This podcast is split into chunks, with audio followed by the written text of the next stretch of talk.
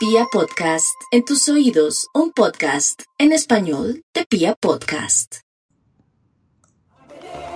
La música se adentra al original. Canciones que salen de lo cotidiano. Una guía que cruza continentes y estilos. Directo desde Bogotá, Colombia. Lectora de Tracks, podcast con Mónica Martínez.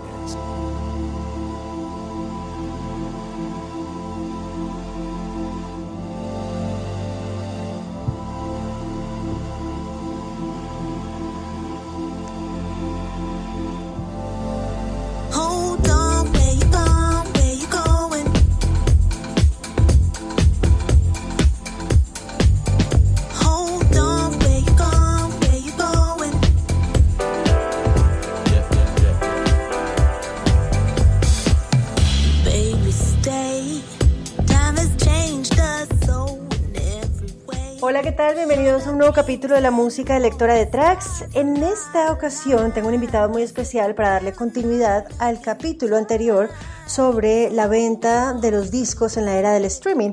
Así que les voy a presentar a Santiago Higuera. Santiago es melómano de nacimiento, es productor de conciertos, pero también tiene mm, un emprendimiento increíble que a todos los coleccionistas nos gusta mucho y es que tiene una tienda de discos de diferentes formatos, no solo vinilos, cassettes también, CDs, juguetes musicales, que se llama Sparta Records. Santiago Higuera, bienvenido a Lectora de Tracks. Hola Moni, ¿cómo vas? ¿Cómo va todo? Gracias por la invitación. Pues muy felices de poder tenerte como invitado porque necesitamos en este capítulo eh, poderle dar más pistas y poderles dar más ideas a los coleccionistas de vinilos sobre una plataforma, una aplicación que salió hace un tiempo llamada Discogs. Entonces, bueno, antes de entrar en materia, em, quisiera que les contáramos a nuestros oyentes qué eventos han sido esos eh, grandes que ha hecho Santiago Higuera. ¿Cuál ha sido ese que nunca has- eh, olvidarías? Pues yo creo em, para una empresa con la cual trabajamos en, en la 2000, ¿qué fue eso? 10, 9, ya ni me acuerdo, ya 10, 10 añitos largos, que fue Massive Attack en la cual hicimos producción de, de- de ese concierto. Y fue una cosa muy bonita porque una, una, una banda muy, muy eh, como de mis bandas top 5 de toda la vida y a su vez pues tener la, la, prioridad y como la opción de poder estar en cada momento de ese detrás de la banda desde antes de que llegara a um, Colombia con todo con cosas de, de preproducción de, de, de un show que era un poquito complejo para el momento también y pues creo que sigue siendo un show complejo por la cantidad de información, imágenes, luces, eh, eh, mejor dicho, backlight de todo que manejan, mm, pues yo creo que fue ese. Fue un concierto bastante exitoso en su momento. Mucha gente que se lo perdió hoy en día se da un poquito golpes contra la pared porque no se imaginaron que, que pues esto iba a pasar, que se iban a demorar tanto en de pronto en volver, nunca más han vuelto y, y, pues bueno, como que en ese momento se tuvo la primicia con esta empresa con Shows Business que era con la cual trabajamos en ese momento y pues bueno, eh, fue un momento muy, muy interesante y muy importante para, para la música en Colombia. Y es que Santiago no solamente está involucrado en la música alternativa, yo creo que es una de las especialidades, ¿no? Santiago es tu especialidad, la música alternativa. Sí, sí, sí, sí, sí. sí. También ha sido sí. Label manager de Jazz Classics y, en Universal Music. Así que eh, con Santiago podemos encontrar todos los catálogos eh, y todo el conocimiento musical eh, pues en él y en su emprendimiento. Esparta Records, ¿hace cuántos años fue fundada, Santiago? Pues más que fundada, yo creo que ha sido como una especie de, casa, digamos como una, mm, yo no lo llamo tanto a veces como una tienda, sino como, como un gusto musical, ¿no? Ok. Y pues es algo que nace mucho desde que yo estaba en la época de, de la universidad, pero pues que como que nunca me había dado como por ponerle un nombre, o sea, como cambiar que fuera no Santiago sino Esparta y pues esto ya viene hace varios años como, como en forma y yo creo que ya con todo este eh, surgimiento fuerte eh, de las redes sociales ahí es donde empezamos a, a tener mucha más presencia de, de Esparta eh, desde Instagram y, y Facebook y bueno y no, ¿qué, qué te, qué te digo yo? Yo- Esto es un tema de... Desde la de- universidad. Sí, desde la universidad, muy, muy obviamente, muy de una manera muy, muy, em, fol- no folclórica, sino No, lo es- entiendo. Como que arrancó como un hobby, pero ahora pues terminó siendo tu empresa. Sí, exacto, y y siempre se ha mantenido como en eso, pero es como un club de música, yo Claro. lo diría. Es un club musical. Sí, todos los que te conocen, pues queremos estar contigo con tu club, porque sabemos que podemos encontrar discos de todo tipo. Ahora viene una pregunta muy interesante, Santiago, y es una persona que es melómano como tú y que tiene conocimiento en muchos catálogos y en muchos eh, formatos. eh, ¿Tu colección de qué la compones? ¿Tienes más vinilos que CDs, cassettes? ¿Cómo es tu colección de discos físicos? Pues eh, Moni siempre he sido como un enamorado del tema del físico y por eso es que me gusta difundirlo y, dárselo a la gente también y como que la gente lo goce em, como dar ese conocimiento y dar también ese gusto por la música. Mm, diría, digamos que estaría un poquito repartido, pero pues mis primeros CDs yo los compré cuando tenía, o me los regalaron también cuando tenía como 11 años y ahí fue que empezó como todo este tema de empezar a buscar más, investigar, ir a las tiendas de discos, empezar a como hacer ese digging, que en esa época no era digging, sino era más como ir a buscar los CDs, Ujú. porque el vinilo estaba en, eh, en declive y obviamente el CD era como el formato interesante, llamativo, digital, buen sonido en la época. Entonces, pues obviamente mi, mi- mi colección sí, sí está como mucho, mu- mucho más cifrada en los CDs Ujú. y contrario a lo que mucha gente en este momento está haciendo, que es de pronto desecharlos un poco u olvidarlos. Lo, yo creo que los reales coleccionistas y los reales melómanos nos, nos interesa tenerlos, yo creo que para toda la vida. Y hay, hay formatos que, que este formato realmente eh, se que llegó y se quedó y, y- y dudo mucho que, que- que desaparezca. Sí, hay un tema obviamente en donde el vinilo, con todo este resurgir, eh, ha opacado un poco las ventas de los CDs, pero yo siento que se mueve, que se mueve todo parejo. Entonces, resumiéndote un poco eso, mi colección grande está en CDs, luego viene obviamente una colección en vinilos interesante, aunque no es tampoco una colección de cantidad, sino yo creo que es más un tema de calidad. Claro. Uno no tiene que tener toda la música del mundo, sino uno tiene que tener como las cosas que realmente valore, las cosas que realmente quiere, eh, como sentir ese tema del arte grande, de, de el, el- el gramaje del vinilo, que si es un vinilo de color, que si es limitado, que si sacaron solo mil unidades. Entonces, pues fácilmente puedo tener unos 100 vinilos, eh, Mm. unos 100, 150 LPs y otros 150, 207 pulgadas, que también me gusta mucho este formato en cuanto al vinilo, ¿no? El 7 pulgadas para los que no saben son los discos pequeños, que en su época eran los discos de 45. Ujú, Así es. Y obviamente pues también cassettes, cassettes también me gustan. Y, y el- te tocó la época, a mí me tocó eh, el coletazo de la época de grabar canciones de la radio en cassettes. ¿Te Claro, tocó? Obvio. claro. Sí, sí, sí. ¿Los tienes como mixtapes? Yo creo que los mixtapes poco a poco los fui desechando, pero sí Ok. los tenía y los tenía obviamente separados de los, de los cassettes eh, eh, Originales. originales. Ujú. Pero también siempre existió como un, como un sesgo en la época en donde había una diferencia grande entre un cassette gringo, como uno le decía, el cassette norteamericano, que eran los transparentes, y el cassette colombiano o venezolano o de alguna parte de Sudamérica, que eran los blancos. Y sí había un tema distinto en la grabación, porque digamos, los venían con ellos, estos los cassettes venían grabados de una manera muy, casi que tratando de jugar a ser muy parecidos a lo que podría ser el sonido de un CD, conservando obviamente la distancia en donde son formatos distintos. Me acuerdo uno de mis cassettes preferidos de la época del YouTube Acton Baby en el 91. Me acuerdo muy bien que era un cassette cromado, era un cassette Wow. eh, que venía como con unas especificaciones de sonido muy importantes y por eso no era que costara más, era simplemente que cada cassette tenía como una distinción en cuanto a, en cuanto a la grabación y me acuerdo oírlo en mi Walkman Sony, sonaba muy bien, entonces sí es, es como, como que siempre también buscaba un poquito la calidad y además el booklet era, tú abrías el cassette y esto se extendía, eh, era como una especie de, de- de abanico, de, de- de acordeón. Sí, sí me acuerdo. Sí, que era muy distinto a, a- a los colombianos porque los colombianos se limitaban a tener como una sola página y, y ya nada más, era... era Sí, todo- bien, bien era todo sencillitos.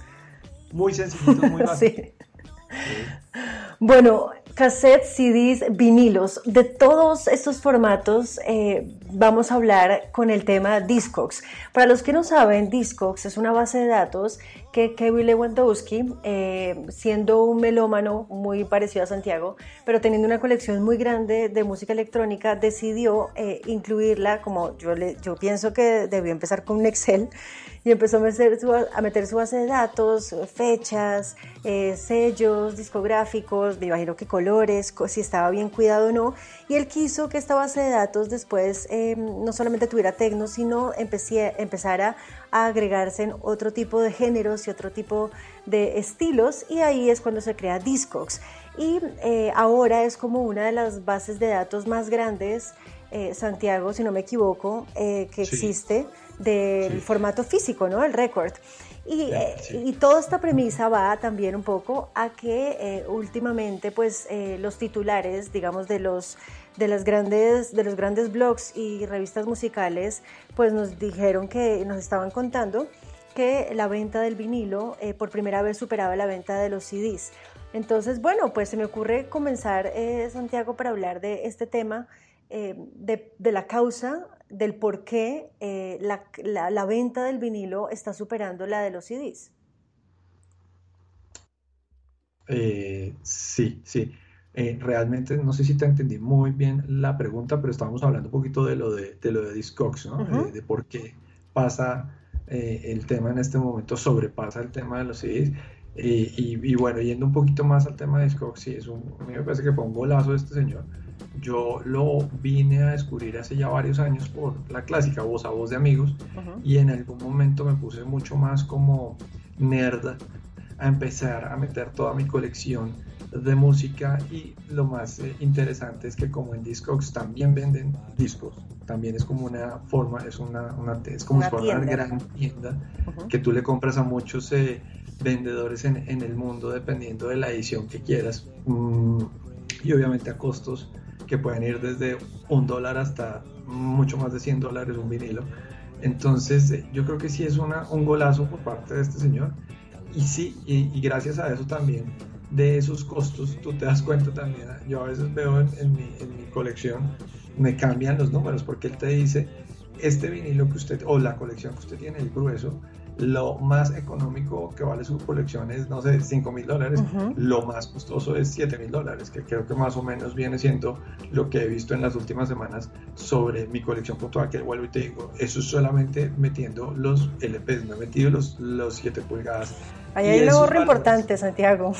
Sí, claramente, claramente. Y obviamente esos valores, eh, esos valores tienen un... Eh, tienen, tienen una, digamos que van van cambiando Variando. y hay unos que van siendo mucho más altos porque la edición es muy limitada. Ok. Como, como, la idea. Ya entiendo.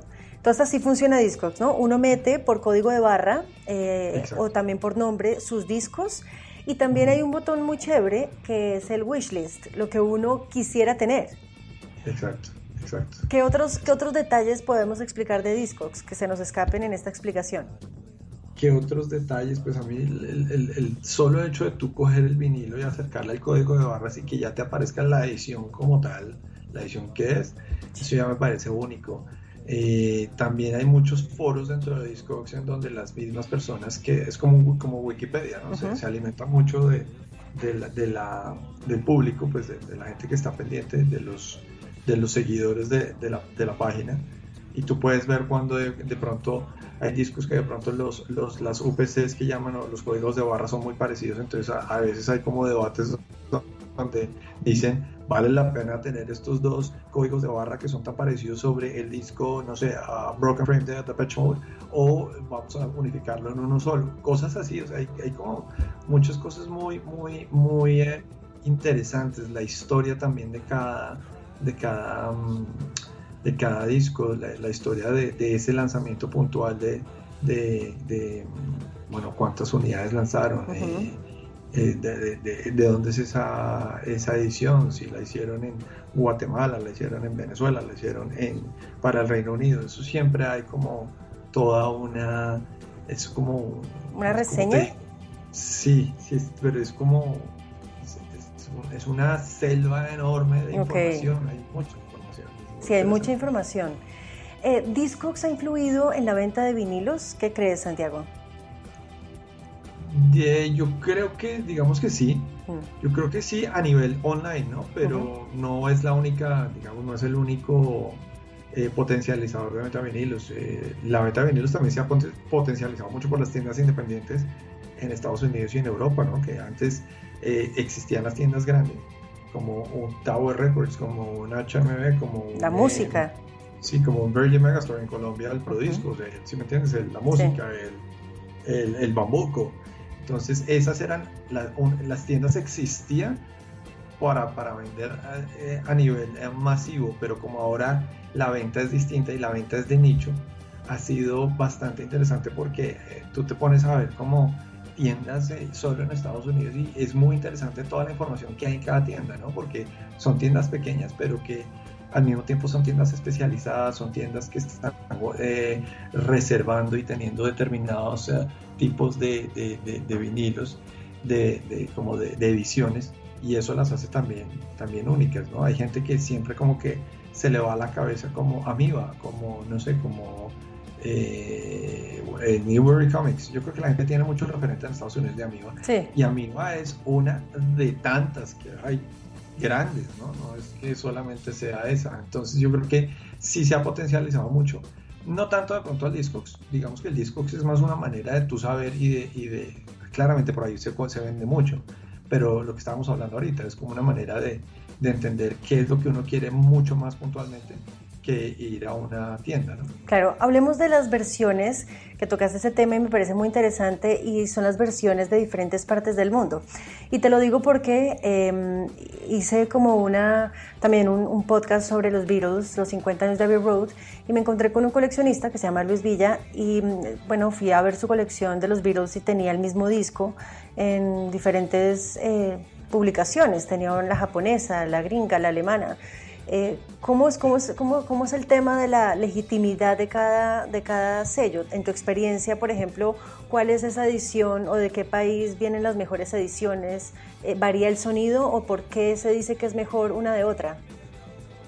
Pues digamos que mm, sí varía, hay, hay veces, ya tiene que ser uno muy audiófilo y como muy, como muy, eh, Muy nerd. puntual. Sí, muy nerd como para, pues porque una cosa es el melómano y otra cosa es el audiófilo, son Claro. cosas distintas, ¿no? Y muy interesante que exista esa mezcla de los dos. Pero, pues eh, que yo me acuerde, digamos, las ediciones japonesas siempre son muy importantes porque desde los 90, me acuerdo, siempre eran las típicas que lanzaban una edición para eh, Norteamérica, otra edición para Europa, otra edición para, no sé, para el Reino Unido, todo era como distinto. Y la japonesa siempre traía uno o dos tracks más. Y a su vez tenían un formato especial que creo que era el HDMI, si no estoy mal, un formato que ellos como que patentaron y era que las grabaciones eran todavía más hi-fi. Estoy hablando de CDs, ¿no? Eh, ya en el tema de vinilos es un tema muy similar de cómo graban la, cómo, mejor dicho, cómo- mejor dicho, cómo, cómo ¿La imprenta? Sí, una, la imprenta es una cosa y también cómo, qué, qué- qué calidad tiene Ok. esa grabación. Por ejemplo, ahorita hay unas cajas que estoy, que tengo ganas, muchas ganas de tener en mi colección y que son como de uno de mis artistas favoritos, que es David Bowie, ok. y las lanzaron por décadas, entonces, Mm. por, no por décadas, no, como por, no alcanza a ser décadas, pero sí hace cuenta como eh, Bowie del 72 al 76, Bowie Ok. del 77 al 83, y cada caja, obviamente son cajas costosas, pero estaba viendo que dentro de las especificaciones que traen es que los discos son los CDs, esto está, porque las lanzaron tanto en CD como en vinilo, Ujú. los CDs son dorados por debajo. El solo hecho que un CD sea dorado por debajo hace que la calidad sea mejor porque tiene una, una mm, lo graban de una mejor manera. Guau, ese datazo que nos acabas de dar, está increíble.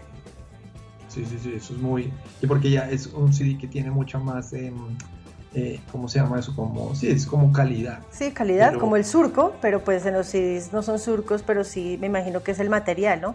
¿Con qué está hecho los CDs? Yo no me acuerdo muy bien cómo se llama ese material. Exacto, y cómo, cómo está grabado. Sí, exacto. Sí. Tienen Sí, que sí. ver, Santi, los, em, las disqueras eh, desde donde estén eh, imprimiendo, por ejemplo, si es Inglaterra, ellos imprimen en Inglaterra o lo mandan a otro país a imprimir. ¿Cómo es el tema de las disqueras con la impresión de los, del formato físico? Pues yo sé que hay unas eh, casas, unas prensas de vinilos muy importantes en República Checa. Por eso uno siempre ve por detrás de los vinilos que dice Made in Czech Republic.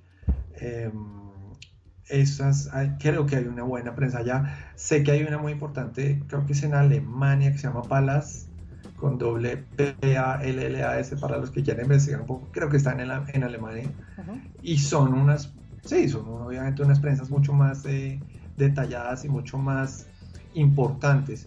Pero digamos, recordando un poco cómo eran los vinilos en la época nuestra, en los 90, en los 80, en Colombia eran vinilos de una producción muy, muy baja y una producción como muy masiva que no se comparan en nada a los vinilos que podemos ver hoy en día, tanto hechos con tanto en empresas como en, Estados Unidos como en, uh, como en Europa, como en Asia. Las, son, yo diría que especialmente en Europa y en, Estados Unidos. De pronto no me quiero meter en el territorio de Asia porque allá también hacen cosas a veces un poco chambonas, guardando obviamente el respeto de, de, los que... De los orientales que nos escuchen. Sí, exacto, por si acaso. Sí. Pero sí, sí hay unas cosas muy interesantes tanto en la, en la, en la en el prensaje del vinilo de la pasta como de las como del cartón como del sleeve que ellos llaman de, eh, de la imprenta, de los colores, todo eso me parece que es muy importante y hoy en día es mucho más bonito. Claro, me acabo de, acabo de descubrir que el material con el que se hace el CD se llama policarbonato. Sí. Entonces debe ser ese eh, al que te referías dorado, ¿no? El policarbonato dorado. Bueno, hemos escuchado dos canciones, Santiago, desde que arrancamos el podcast. Una es Little Dragon Hold On. Estas canciones obviamente las eligió Santiago antes de entrar a la entrevista. Para mí es muy importante que una persona como Santiago elija su playlist, porque seguramente te sientes más cómodo escuchando las canciones que te gustan. ¿Por qué escogiste Hold On de Little Dragon? Es el, como el, primer lanzamiento que hicieron de su, de su álbum lanzado ahorita en, uh, en 2000, 2020 del New Me Same Us. Me gusta mucho y les he seguido la carrera desde, desde, que, desde que salieron, desde 2007. Ellos son de Gotemburgo, son suecos. y, me ha gustado mucho la voz de la, de, la cantante, me parece increíble, de, de, Yukimi Nagano. Ella también ha hecho, ha participado en una banda que se llama Coop también con K o OP, que eran también suecos, una especie de jazz, y también eh, Damon Albarn la invitó en su momento a, cantar con gorilas y ella aparece en el Plastic Beach en dos canciones, en, eh, que la estábamos, nos, estábamos acordando el otro día de Empire Hands, creo, y, la, y otra más.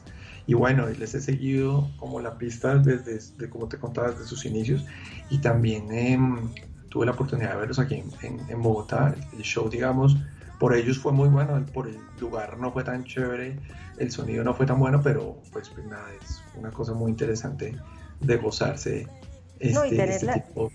Claro, tener a Little Dragon, haberlo tenido en Bogotá, bueno, los que pudieron valorarlo y supieron que estuvo ahí, increíble. Yo no pude estar, Eso debió pero... ser como... Eso debió ser después del Machine Dreams, que fue en 2009, y antes del Ritual Union eso es como 2010, yo creo. Porque ellos solo tienen seis discos y, este, este Machine Dreams fue el segundo en el 2009 y fue en el momento en que un, gran ah, amigo, el, el, mono, el mono Ramírez tenía, aparte de sitios como La Sala y La Pola, estaba en este tema de, traer artistas también con, con una con una marca que tenía que se llamaba Hate Love y alcanzaron a hacer muchas cosas con unos socios que tenían. Cat Power, José González, eh, Warpaint, unas cosas muy interesantes que eh, a mi manera de ver fueron, fueron antes que, que, que un eh, o un T310, fueron, fueron muy visionarios con lo que estaban trayendo y también era un buen momento. Yo creo que también era un tema de, de, de los impuestos del dólar. Bueno, los impuestos siempre han sido un problema, pero por lo menos el dólar estaba un valor un poquito distinto de hoy. Claro, yo siento que Little Dragon es una banda tan buena que no sé si ahorita sería accesible para traerlo a Colombia, obvio, cuando volvamos con todo el tema de la música en vivo y los shows. ¿Cómo estarán los precios de Little Dragon? No, yo creo que están bien. En ese momento obviamente debieron salir muy económicos porque estaban apenas empezando eh, y en este momento ya tienen obviamente mucho más renombre eh, a nivel mundial pero pues no, no, no es una banda tampoco que vaya a ser un, un, dolor de cabeza financiero eh, eh, para traer. Fácilmente puede ser una banda, no sé, en este momento de 25, vende entre 20 y 30 mil dólares, creía yo. Obviamente, volvemos a lo mismo. El problema de nosotros ahorita es el dólar, pero Claro. si hablamos un poquito en dólares versus en ese momento, pues sí, no, no está tan grave. Bueno, vamos a mezclar esta canción con EOB y Olympic, que además arranca de una manera bien, bien diferente, ¿no? Como Sí, sí, sí, sí. sí. son muy, son muy creativos. Porque esta canción, es. Santiago, Es muy, muy interesante. y Yo creo que fue la, la, la que más me, me impactó y me llamó la atención de este debut de, de Ed O'Brien, que es el guitarrista de Radiohead. Era el único que no había hecho como algo a, a su, al mismo tiempo que Colin Greenwood. Y bueno, sacó este disco en plena pandemia. Yo siento que no tuvo tanta repercusión como le ha pasado a muchos artistas en este año, que con todo este eh, revolcón pandémico muchas cosas han pasado por alto. Algunos se han atrevido a lanzar sus álbumes, otros han preferido decir como nos vamos, esperamos a 2021 o esperamos a que esta cosa se mejore. Y bueno, y este disco lo lanzó este hombre y con Capitol Records en Estados Unidos. Me pareció muy interesante y por eso escogí esta de Olympic para este podcast de este, este hoy contigo. Bueno, pues vamos a continuar hablando sobre el, el- tema de los vinilos y, la- y el tema de Discogs, pero también quiero ahí de pura chismosa saber con qué frecuencia te compran eh, vinilos personas que no son coleccionistas, porque también existen estos, ¿no? No solamente los, Sí. los, los ¿cómo se le llaman? Es, Pues melómanos, obvio, pero si a geek se le, no- se le llaman a las personas que son eh, adictas o que saben mucho de, vi- de videojuegos, ¿cómo nos llamarían a nosotros? ¿Herdos de la música? Puede ser. Puede ser, ¿no? ¿Con qué frecuencia pasa esto, Santiago? No, yo creo que obviamente es muy distinto a, a- al melómano o al que quiere ir completando su colección poco a poco, pero yo creería que ese tipo de, de- de compras son más como de impulso, como de, bueno, de pronto me quiero empezar a meter en este tema de los vinilos, de pronto quiero dar un regalo, entonces no es una cosa tampoco que sea tan frecuente, pero yo diría que una vez cada semana o una vez cada 15 días de pronto versus obviamente los otros que están como más pendientes de cada lanzamiento. Ok, pues porque sí me parece eh, importante, igual que los que nos están escuchando seguramente tienen algún interés, sepan que así no tengan una colección gigante, porque muchas veces personas me dicen a mí como no, Moni, yo ni te digo cuántos tengo porque tú debes tener muchos, y es como que volvemos al tema de la, canti de la calidad y no de la cantidad, porque también uno puede tener muchos vinilos, muchos discos, pero si los tienes arrumados y no los limpias, porque necesitan un mantenimiento, ¿no? Es muy importante mantenerlos, no tenerlos Sí. como en el olvido. Yo trato, Santiago, no sé si eh, sea como, como muy, muy freak con el tema, pero yo trato de limpiarlos por ahí cada dos meses, tres meses, los saco, los limpio con un pañito, eh, los meto en su plástico para que se conserven. Está muy bien. ¿Está bien, no? Ahora, ¿Qué otro, ahora qué yo otro te la pregunta, ¿cuántos tienes? Yo creo que tengo por ahí unos 70 de, de los de los mis top, como de lo que me han venido regalando desde que trabajé en la radio, ¿no? Me- las disqueras me enviaban, por ejemplo, el Random Access Memories me lo, me lo entregó la disquera en el 2012 antes de que lo lanzaran, eh, Disclosure, como todas estas ediciones así de música electrónica alternativa, indie, radial, mainstream. Tengo Sí. otra colección que heredé de eh, una amiga de mi mamá que se fue a vivir a Canadá y dejó sus vinilos y tenía eh, mucho rock. Entonces pues ahí empecé a tener eh, pues como todos los de Rolling Stones, el Sticky Fingers estaba ahí. Bueno, ese fue un regalazo así que no puedo creerlo y los tenían súper bien cuidados. Así que mi compromiso con esa colección pues es seguirlos cuidando. Me encanta uno de Santana.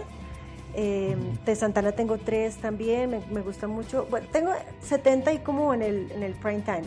Pero eh, tengo otros de música clásica que también heredé y también están súper bien cuidados. Y pues bueno, yo por ser música, digamos que en, en mi historia eh, me contaron todo el tema de la música clásica, entonces también empecé, los, los, los valoro mucho y los escucho también de vez en cuando pero no son los que cargo todo el tiempo cuando voy a hacer un, un toque con lectora detrás, cuando voy a hacer una selección, pues no los saco obviamente, pues porque no.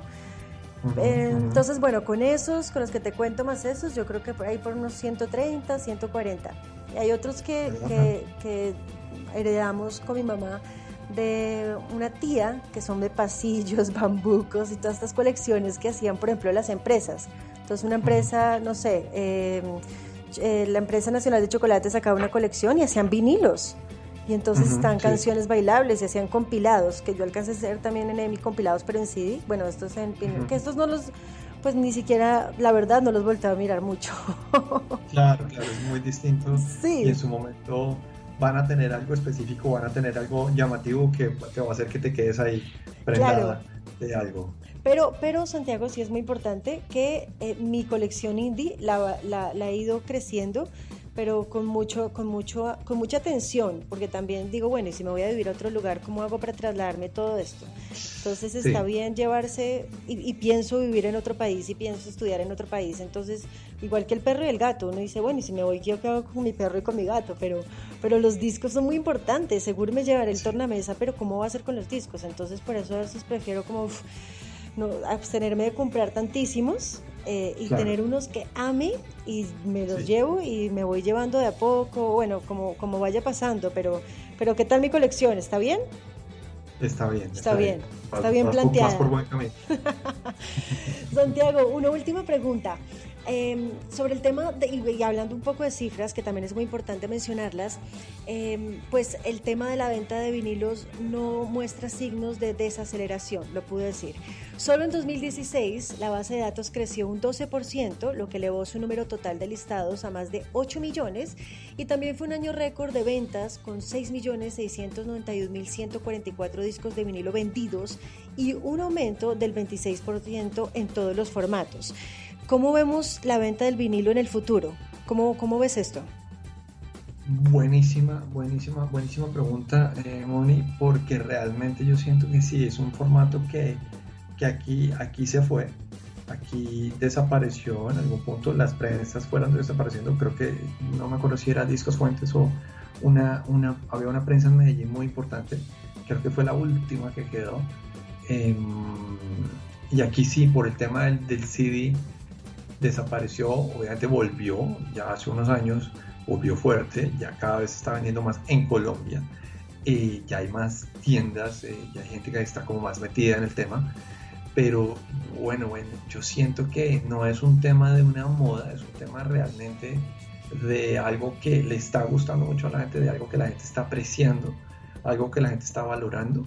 Y yo creo que no te podría dar en este momento como una fecha exacta en donde para decirte como, mira, ¿sabes qué va a pasar? En unos Claro. años va a volver otra vez el CD.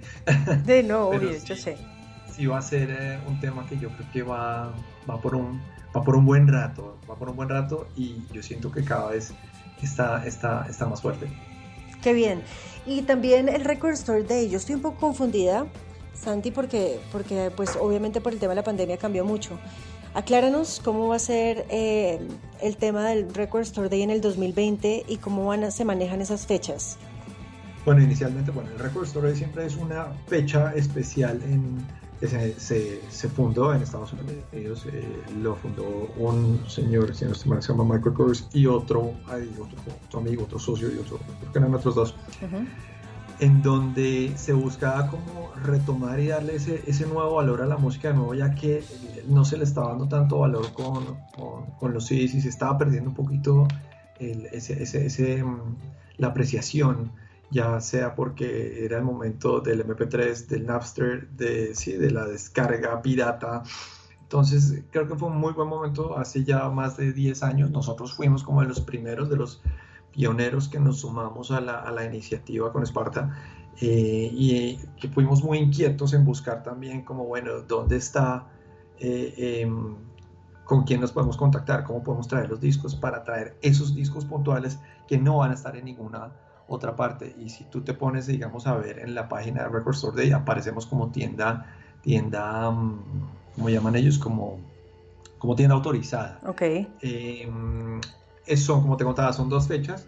Una fecha la hacen siempre pegada, no sé si es coincidencia o, o es un tema de mercadeo, al Festival Coachella en California. Ujú. Siempre la hacen en abril, pero con todo este tema de este año, con la pandemia, eh, con la cancelación de tantas cosas de- de- en- en- a nivel musical y a nivel de, de, pues, de todo tipo, lo que hicieron fue decir, bueno, no, no la vamos a hacer en abril, la vamos a hacer en junio. Y si no estoy mal, la fecha era el ah, 20 de junio como vieron que la cosa no se estaba poniendo mejor y no se estaba mejorando, como mucha gente de pronto también pensó que esto de pronto lo, el tema de la pandemia esto iba a ser breve, entonces ellos muy pilos lo que hicieron decir, fue decir como bueno, el Record Store Day siempre se celebra para las tiendas que son brick and mortar, que ellos llaman, que es como la tienda de ladrillo y la tienda real, pues. Em, como no va a poder ser así, entonces lo que vamos a hacer es que vamos a autorizar a que se puedan vender los uh, las, uh, títulos de, del Record Store Day online con todas las, con cada una de las tiendas. Pues muchas tiendas se pusieron muy pilas en la vuelta porque no tenían, eh, funcionaban más como tienda física que como tienda online. Ujú. Y partieron el Record Store Day en tres fechas. Lo partieron para eh, agosto 26, ¿cómo fue? Como agosto 29, septiembre 26 y octubre 24, si no estoy mal. Ya busco aquí porque... O sea que tuve- ya acabamos de pasar uno, que sí me acuerdo, igual el podcast acabamos es de pasar atemporal. Dos. Acabamos de pasar dos, de acuerdo. Solo que me estoy acordando solo de uno, que estuve como súper atenta. Los otros seguro estábamos en otro cuento, o mi cabeza estaba como súper preocupada por el tema, pues estamos todavía en pandemia, pero pues preocupada, digo, en el contexto de, de pues no tengo la cabeza en comprar vinilos. En fin. Em, Claro. eh, pero viene entonces otro, nos queda todavía uno. Y también, y también me acabas de reafirmar algo y es que se crea para apoyar las tiendas locales, para apoyar nuestros negocios locales. Tenemos varias tiendas en Colombia, en Bogotá, de vinilos, cada vez hay más. Eh, pues mi recomendada, obviamente, en este episodio es Sparta Records, que ya nos vas a decir en las redes sociales para poder contactarte, porque además de encontrar un catálogo completo, encuentran con un asesor, como ya pueden escuchar, increíble, que les puede decir qué disco de color está increíble, novedades y cosas tremendas. Eso es Entonces nos queda un disco, una, una fecha. Con el, exacto, son, son agosto, fueron agosto 29, septiembre 26 y octubre 24 es la que se viene, se viene con lanzamientos importantes de, de- hay un lanzamiento muy llamativo de los Rolling Stones, ellos siempre están como muy afiliados, pues más que ellos es como su disquera y como su management, van a sacar la- una versión especial del Metamorphosis, pero versión Reino Unido, que trae además como un, un parche para, no, no he visto muy bien cómo es el tema, pero eso como, hace cuenta como un, em, de esas cosas que se, pon- se le ponían a las camisetas, como que Ah, tú sí, le pasas ¿de una tela? plancha, Ah, sí. sí, que le pasas una plancha encima y te Sí. queda como la... Wow, son muy tremendos. Yo tengo una chaqueta así, me encantan los Rolling Stones. Eso, Ujú. ese tipo de cosas. eh, hay un lanzamiento también de Infectious Groups, hay un lanzamiento de Beck interesante que es un 7 pulgadas con una remezcla de St. Vincent Mm, de divino. su último álbum también y la carátula es bonita porque es la misma carátula que sacó Beck de su último disco, pero al lado suyo sale doña Annie Clark, Uf, mejor conocida como St. Vincent. Está uno muy bueno de los Dandy Warhols, eh, también haciendo un cover de, de, de, de la Velvet Underground de, Femme Fatale.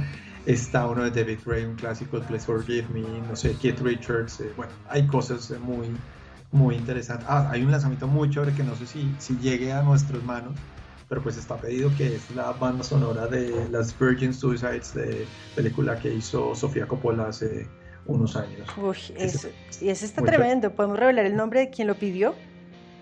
De, ¿Podemos saber el nombre? No, ¿No? no, realmente no, no hay nadie que lo haya pedido. Ah. No es porque no te quiera dar el nombre, te lo daría sin problema. Pero No, tú, eres tú. que- sí, exacto. Yo, yo obviamente me quedo con una copia. Pero a veces son tan limitadas las copias y tan, tan estrictas para el mercado norteamericano que desafortunadamente no nos alcanzan a llegar a nosotros y es totalmente válido. Te pongo un ejemplo rápidamente, banda sonora del Cuervo, la lanzaron para el Record Store Day del año pasado, si no estoy mal, 2019. Se pidieron muchas copias, no nos mandaron ni una, porque obviamente se la chupó el mercado norteamericano. Claro. Pues Santiago, qué felicidad, qué alegría podernos volver a encontrar con la música, poder hablar de nuestras colecciones, darle como una pista más amplia a aquellos coleccionistas de vinilos que les gusta el tema físico, para que sigan comprando, para que sigan apoyando esta venta del formato, para que no se pierdan la, la dicha, si no tienen ningún vinilo, de poder escuchar eh, en mejor calidad la música, porque también pues, los músicos se esfuerzan un resto y un montón, como lo hablé en mi Sí. capítulo anterior, en poder tener una calidad divina en su grabación, en su masterización, en su mezcla, en todo. Y pues eh, en el streaming en MP3 pues es, es a veces muy, muy, muy malo, muy malito. Exacto. Entonces, Sí, pues sí, chévere sí. escuchar el surco, chévere que puedan disfrutar de la calidad. Y ahora sí, de Santiago, ¿dónde pueden encontrarte para que eh, puedan hacer todos los pedidos del Record Store Day que nos quedan? Pero además también si tienen un disco que les encantaría tener, estoy segura que Santiago se los consigue. Sí, la gente, la gente llega mucho, mucho a mí es más por ese tema, por, como porque sabe que yo me encargo como de buscar y rebuscar cosas que, que no son fáciles de conseguir y me gusta tener, como yo le llamo la papa caliente. Sí. Moni, arroba Sparta-Rex en Instagram, Sparta sin la E, mucha gente piensa que es con E, pero no es solo Sparta, Sparta. Rex, R-E-C-S, abreviatura de, abreviación de Records, y también en Facebook Sparta Records completo.